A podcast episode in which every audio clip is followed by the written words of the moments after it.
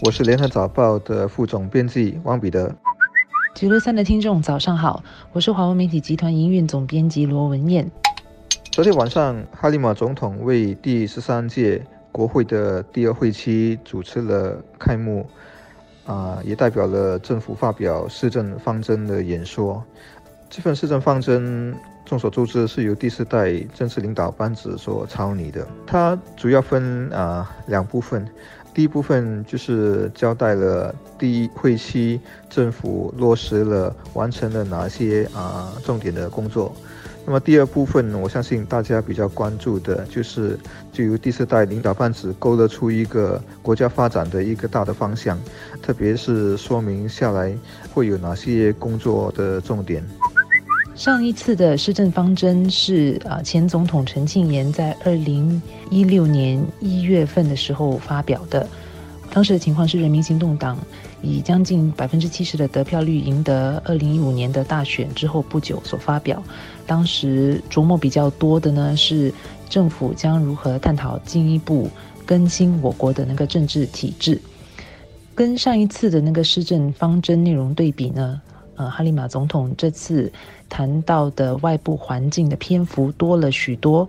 啊，包括提到中美关系、朝鲜半岛的局势、恐怖主义的威胁、呃，新加坡与邻国的关系等等外在的一些不确定性的因素，而这些因素也都会是影响到我国经济发展的呃重要的一些局势跟因素。另外呢，是这次是第一份由第四代领导班子起草的那个政治方针，呃，跟以往的施政方针，它也涵盖了那个经济转型，呃，政府如何同国人共同建造未来的意向等等。嗯，不过这次不同的呢，是我们也看到了第四代领导人对未来新加坡的期许和他们的所设下的一些目标。在整体所构画的那个经济的愿景方面呢，嗯，跟我们所以往听到的没有太大的不同，但是我们也看到一些新的一些元素，呃，比方说减少对学术成绩的重视，啊，我们要更大胆的去设想，去如何去创造一个把新加坡打造成一个拥抱未来的一个都市等等。过去的奋斗目标是独立、是建国、创业、生存、发展等等。终于实现了从第三世界到第一世界的提升跟跃进。未来领导新加坡的领袖会面对新的挑战。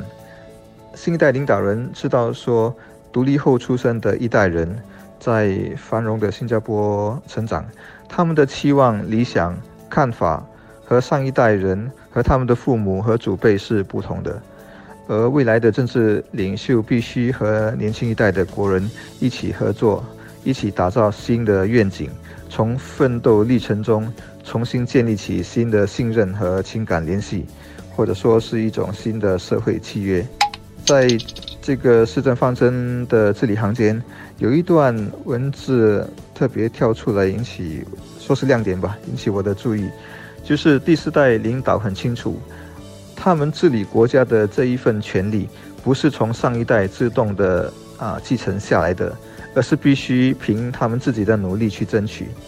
这个说法，我相信会得到很多人的认同。比如说，我们在生活中啊，人们心中对富二代啊、富三代啊，总是有一种鄙视，认为他们凭什么呢？所享有的啊，只不过是上一代留给他们的，只是命好而已。啊，佛居领袖如果能在出发之前把心态摆正，知道必须凭自己的本事和拼出成绩来赢得领导这个国家的机会，而不是说理所当然、天经地义，我就是领导者。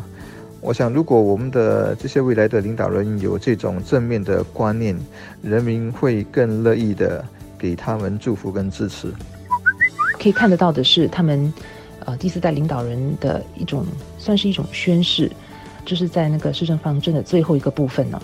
他们知道说他们的职责是很明确的，但是未来的道路并不容易，他们会面对种种的挑战，而且会遇到考验他们的领导能力和毅力的一个艰难的情况。但是他们不会走民粹路线，他们会以新加坡的长远利益为先。他们会听取民意，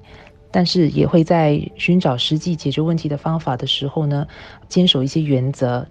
他们了解到说，他们是必须一步一步来去赢取民心，因为领导的那个权利是不能够隔代传承的。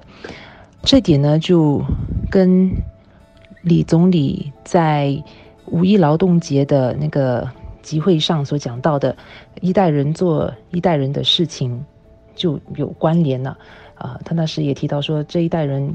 必须克服这一代人的挑战跟难题，做出属于这一代人的牺牲，完成属于这一代人的责任。